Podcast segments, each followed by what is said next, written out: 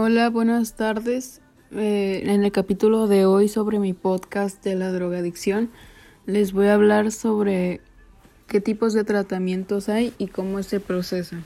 El tratamiento para la drogadicción tiene como finalidad ayudar al adicto a dejar la búsqueda y el consumo compulsivos de la droga.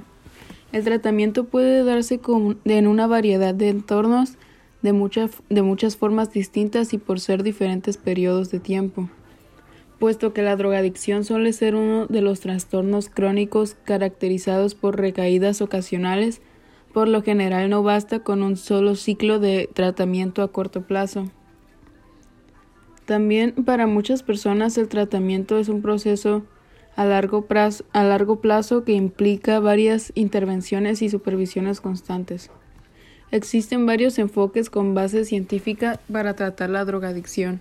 El tratamiento para la drogadicción puede incluir terapia de la conducta como terapia individual, de grupo o terapia cognitiva, medicamentos como una combinación de ellos, el tipo específico de tratamientos o la combinación de tratamientos varía según las necesidades individuales del paciente y con frecuencia según el tipo o los tipos de drogas que use.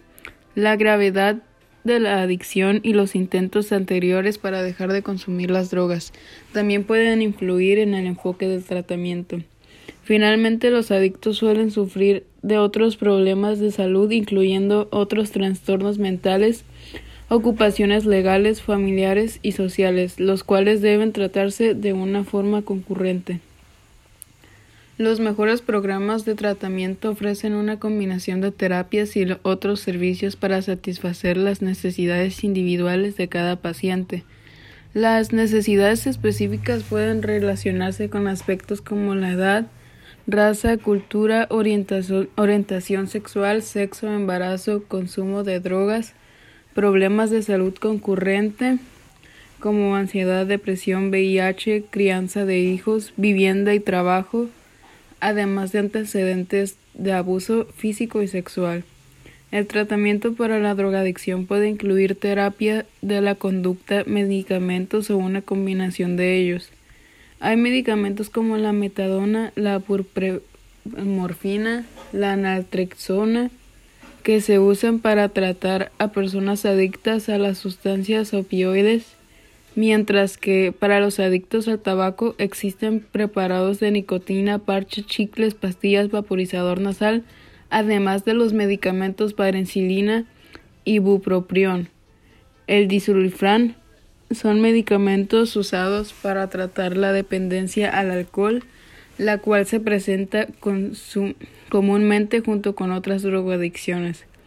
De hecho, la mayoría de las personas con adicción severa son, consumidores de diversas drogas y requieren tratamiento para todas las sustancias que abusan. Incluso se ha comprobado que las personas que tienen problemas con el alcohol y el tabaquismo pueden recibir tratamiento simultáneamente para ambos problemas.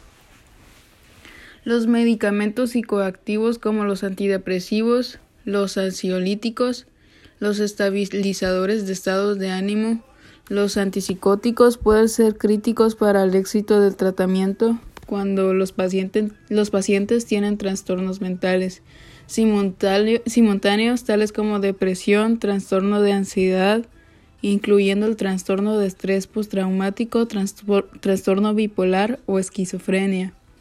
Las terapias de la conducta pueden apoyar y ayudar a motivar a los toxicomanos a participar en el tratamiento para las drogas.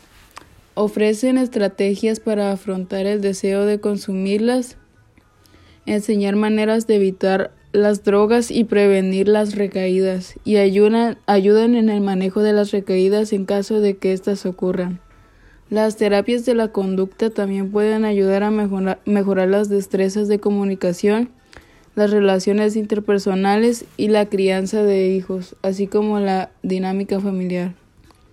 Muchos programas de tratamiento emplean terapias tanto individuales como de grupo. La terapia de grupo puede brindar refuerzo social y, y ayudar a fomentar la abstinencia y un estilo de vida sin drogas. Algunos de los tratamientos conductuales más establecidos como el manejo de contingencias y la terapia cognitiva conductual también se están adaptando para un uso con grupos a fin de mejorar la eficacia y el ahorro de estos costos. Sin embargo, sobre todo los adolescentes pueden haber en peligro de efectos iatrogénicos o involuntarios de tratamiento en grupo. Es por ello que los terapeutas capacitados deben estar al tanto de tales efectos y monitorearlos. Bueno, esto es todo por el capítulo de hoy. Muchas gracias.